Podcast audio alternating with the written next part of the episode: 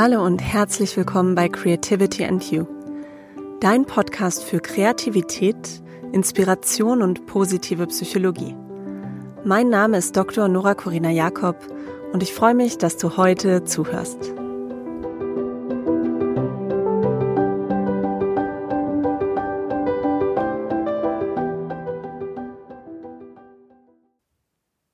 Hallo und herzlich willkommen zu einer neuen Folge von Creativity and You. Ich freue mich, dass du heute wieder zuhörst und heute in der sechsten Folge geht es um das Thema allein zu Hause und erfinderisch, was wir von Kevins Kreativität lernen können.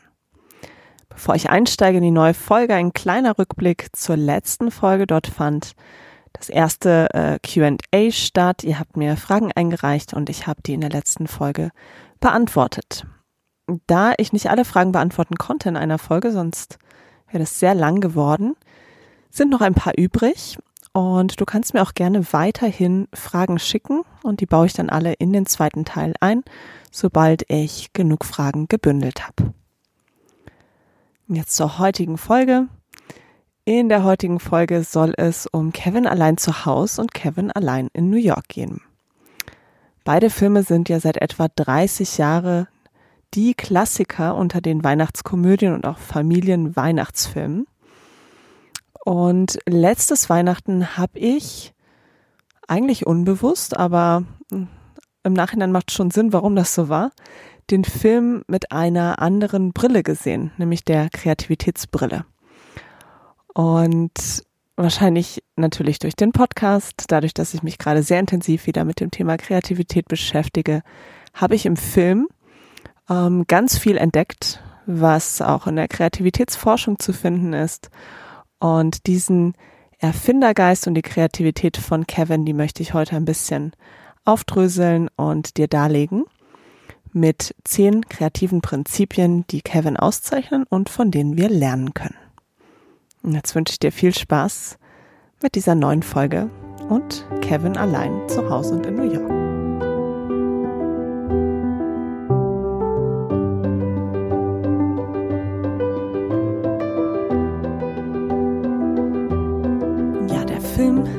Allein zu Hause und auch der Film Kevin allein in New York sind gerade wieder sehr aktuell.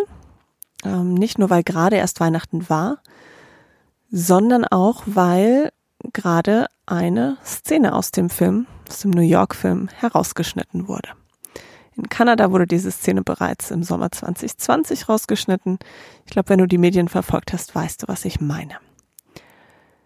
Für mich ist die Aktualität des Filmes auch ein bisschen dadurch gegeben, dass es in München viel geschneit hat und dadurch das Weihnachtsgefühl in mir nochmal aufgestiegen ist.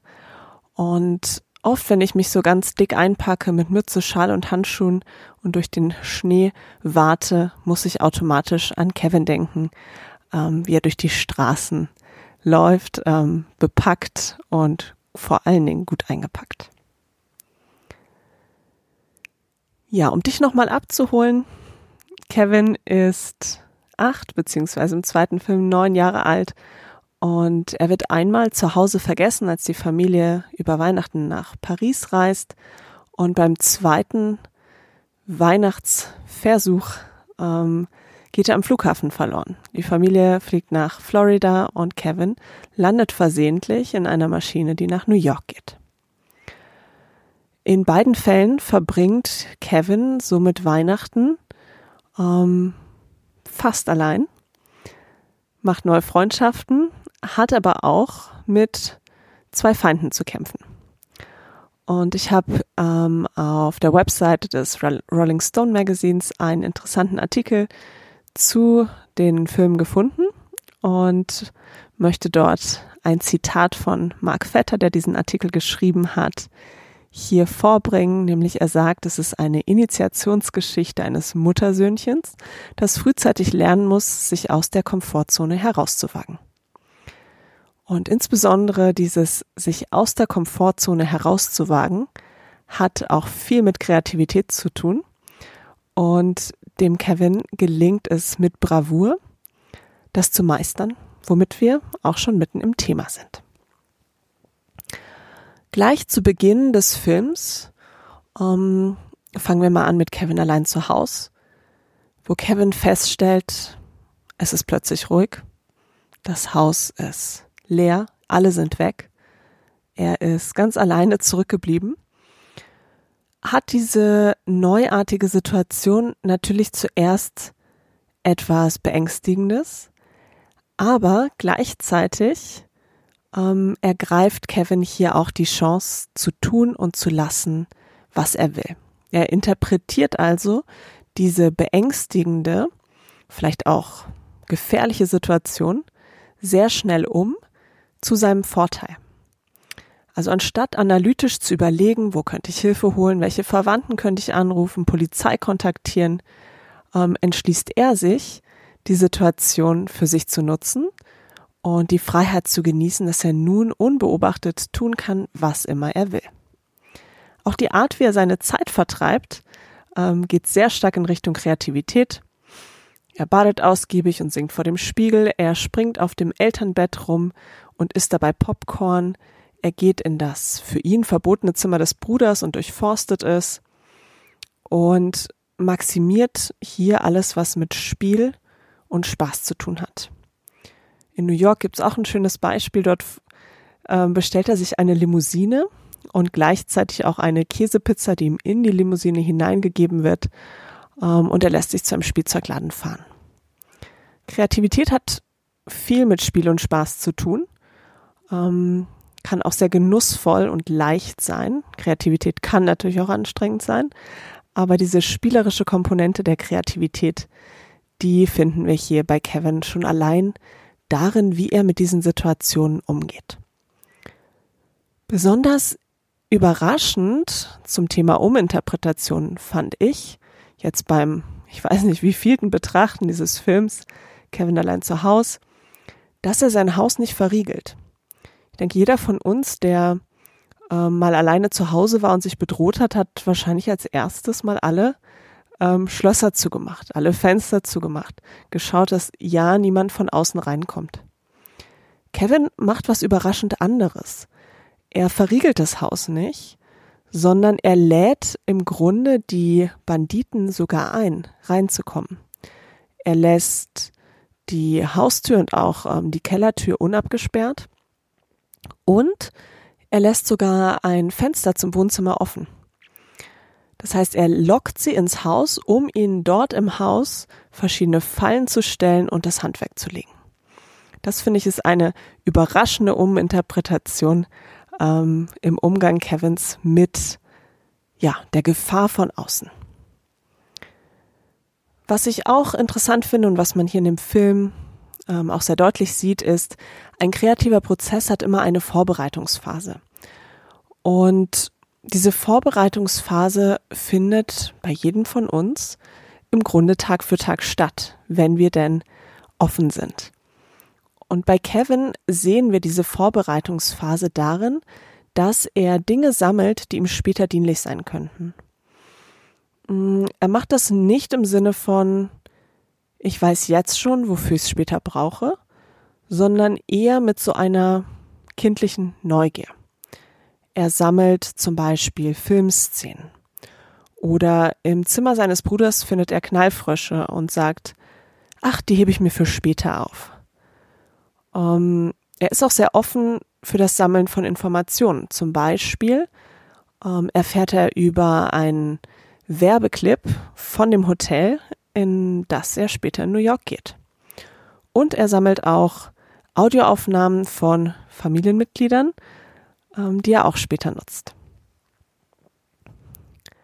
Ein weiteres Prinzip, was wir bei Kevin recht früh finden, ist das Thema Storytelling, beziehungsweise ja, das Erfinden von Geschichten.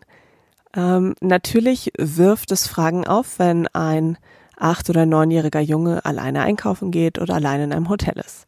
Kevin ist sehr kreativ dabei, sich Geschichten auszudenken, warum das so ist und diese Geschichten auch plausibel zu erzählen. Dort sagt er auch immer sowas wie, ich bin noch neun Jahre alleine, soll ich hier sein, das geht doch gar nicht. Und damit überzeugt er die Verkäuferin oder auch das Hotelpersonal.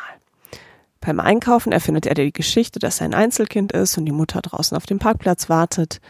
Im Hotel sagt er, sein Vater sei sehr beschäftigt und das Personal würde ihn nie sehen, weil er ganz viel arbeitet. Und weil er diese Meetings langweilig findet, ist er alleine im Hotelzimmer.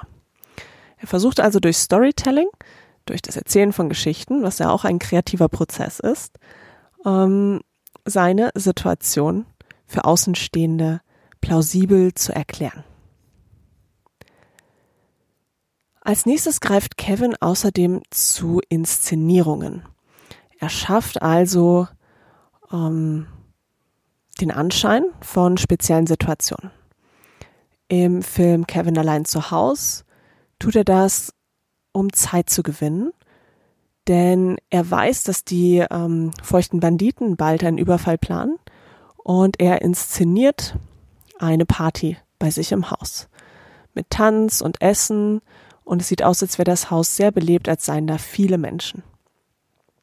Er nutzt dafür ähm, Schaufensterpuppen, Aufsteller, verbindet alles mit Schnüren, sodass er sie aus der Ferne bewegen kann, nutzt auch einen Plattenspieler. Er ist da schon sehr kreativ beim Erstellen ähm, dieser kompletten Szene von Menschen. Und dadurch gewinnt er einen Tag Zeit. Ähnlich ist es in New York. Auch dort gewinnt er Zeit dadurch, dass er eine Szene ähm, inszeniert, und zwar ähm, das Duschen des Vaters im Hotelzimmer. Auch dort nutzt er wieder eine aufblasbare Puppe. Das ist ein Clown, den er zu Weihnachten geschenkt hat, geschenkt bekommen hat von seinen Großeltern. Ähm, das Geschenk hat ihn nicht sonderlich erfreut, aber da Kevin ja Dinge sammelt und damit die Vorbereitung des kreativen Prozesses sozusagen initiiert, hat er diese, diesen aufblasbaren Clown dabei und inszeniert mit ihm eine Szene, die er so auch schon bei seinem Onkel gesehen hat, nämlich dass der Onkel in der Dusche tanzt und dabei singt. Und genau diese Szene stellt er nach. Das Prinzip wird auch später nochmal auftauchen. Es ist nicht immer alles ganz trennscharf zu betrachten. Ähm, ich habe nur versucht, so ein paar Oberkategorien zu finden. Der nächste Aspekt, den habe ich Rapid Prototyping genannt, das meint, dass man, bevor man in einen kreativen Prozess oder eine kreative Problemlösung startet, Dinge erprobt, ausprobiert, sich Skizzen macht, seine Ideen in irgendeiner Form greifbar macht oder zu Papier bringt. Das macht Kevin sehr anschaulich dadurch, dass er sich in beiden Filmen einen Schlachtplan überlegt. Und er fertigt eine große Skizze an, in der er genau an, einzeichnet, wie er die Banditen überwältigen will also sowohl im eigenen Haus als auch in dem momentan renovierungsbedürftigen oder in Renovierungsarbeiten steckenden Haus des Onkels in New York. In beiden Fällen hat Kevin sozusagen einen Plan, wie die Überwältigung der Banditen ablaufen soll. Gleichzeitig testet er aber auch die Fallen, die er baut, ähm, indem er zum Beispiel schaut, ist die Schnur richtig gespannt, funktioniert der Ventilator. Ähm, er, er probt die Sachen kurz bevor sie dann tatsächlich ähm, zum Einsatz kommen. Ich denke, der größte Bereich und das, wovon wir am meisten profitieren können, ist das Thema Zweckentfremdung. Das beherrscht Kevin ganz ausgezeichnet. Er nutzt also Gegenstände in einem neuen Kontext und vor allen Dingen für einen ganz neuen Zweck. Christbaumkugeln und Spielzeugsoldaten werden so zur Trittfalle am offenen Fenster. Murmeln und Spielzeugautos ähm, werden als Ausrutschfalle genutzt. Ein Tauchsieder am Türknauf erhitzt diesen und verschafft dem Banditen eine unschöne Brandmarke in der Hand. Ähm, Teer wird auch zweckentfremdet, indem er ihn auf die Kellertreppen gibt und die Banditen dort ja mit den Schuhen und Socken und allem kleben bleiben und letztendlich ähm, wartet dort ein Nagel, auf den der eine Bandit drauftritt. Schwere Farbeimer, vielleicht sind es auch Beton, Betoneimer, werden von ihm als Wurfgeschoss auf der Treppe genutzt. Das nutzt er in beiden Filmen Und in New York setzt er noch einen drauf, indem er dort ähm, noch ein sehr, sehr schweres Rohr hinterherwirft. In New York nutzt er auch einen Tacker am Türknauf. Der Tacker wird ausgelöst durch das Ziehen am Türknauf. Er nutzt Ziegelsteine als Wurfgeschosse, auch im Haus in New York. In New York sehen wir ihn auch, wie er auf der Flucht vor den Banditen ähm, eine günstige Perlenkette kauft, von einem Straßenverkäufer sie dann zerreißt, die Perlen auf den Boden gibt und die Banditen dort ausrutschen. Er zweckentfremdet auch ein heißes Bügeleisen, was an einen Fallstrick befestigt ist, und eine sehr schwere Werkzeugtasche, die auf den Banditen sich, ja, ergießt, öffnet in dem Haus in New York. Das sind alles ein paar Beispiele dafür, dass Dinge anders zum Einsatz kommen, als sie ursprünglich ähm, in der Verwendung ja, beabsichtigt sind. Kevin manipuliert außerdem auch. Und mit manipulieren meine ich hier mh, hm, im Sinne einer Veränderung von Gegebenheiten. Und als Beispiele ist hier zu nennen das Ansägen von Leitersprossen. Das macht er auch im Haus in New York. Die Leiter ist demnach noch in der Lage, ihn zu tragen, aber das Gewicht des Banditen eben nicht. Mm, er manipuliert auch das Klettertau. Um, am Ende der ähm, Überwältigungsszene, nenne ich es mal in New York, klettern die Banditen an einem Tau die Fassade entlang herunter und als sie mitten auf der Länge des, des Taus angekommen sind, äh, zündet Kevin das mit Benzin getränkte Tau an. Also auch hier eine Manipulation. Ähm, mit dem Tau hat er eigentlich auch schon im ersten Teil äh, eine ähnliche Sache vorgenommen. Dort war ein gespanntes Tau das Fluchtseil aus dem Haus ins Baumhaus, was er genutzt hat. Und als die Banditen an diesem Seil hängen, schneidet er es durch. Und eine letzte Manipulation, die mir noch aufgefallen ist, ist, dass er durch das Vergießen von Wasser auf die Treppen hier Eisflächen schafft. Also diese ähm, Beispiele für Manipulation. Was in vielen Szenen drin steckt, was Kevin macht, ist, dass er spielerisch bastelt. Er geht mit dieser ganzen Situation sehr spielerisch und kreativ um ähm, auch sehr humorvoll, er hat auch Spaß daran. Und ich finde, dieses kreative, spielerische Basteln wird aber an drei Stellen besonders deutlich. Das ähm, simpelste vielleicht ist, dass er in eine Lampenfassung oder statt einer Lampenfassung einen Flammenwerfer einbaut und hier sozusagen eine Kombination aus Lampe und Flamme entwirft und dadurch der Kopf des ähm, Diebs verbrannt wird oder angekokelt wird. Ähm, dann baut er eine Stromschlagmaschine in New York, an der, ähm, ja, man müsste sagen, in der Realität wäre man wahrscheinlich umgekommen, aber der Bandit überlebt es. Man sieht kurz sein Skelett, es leuchtet auf, es ist eine sehr witzige Szene. Und äh, hier baut er eben diese Stromschlagmaschine im Haus in New York.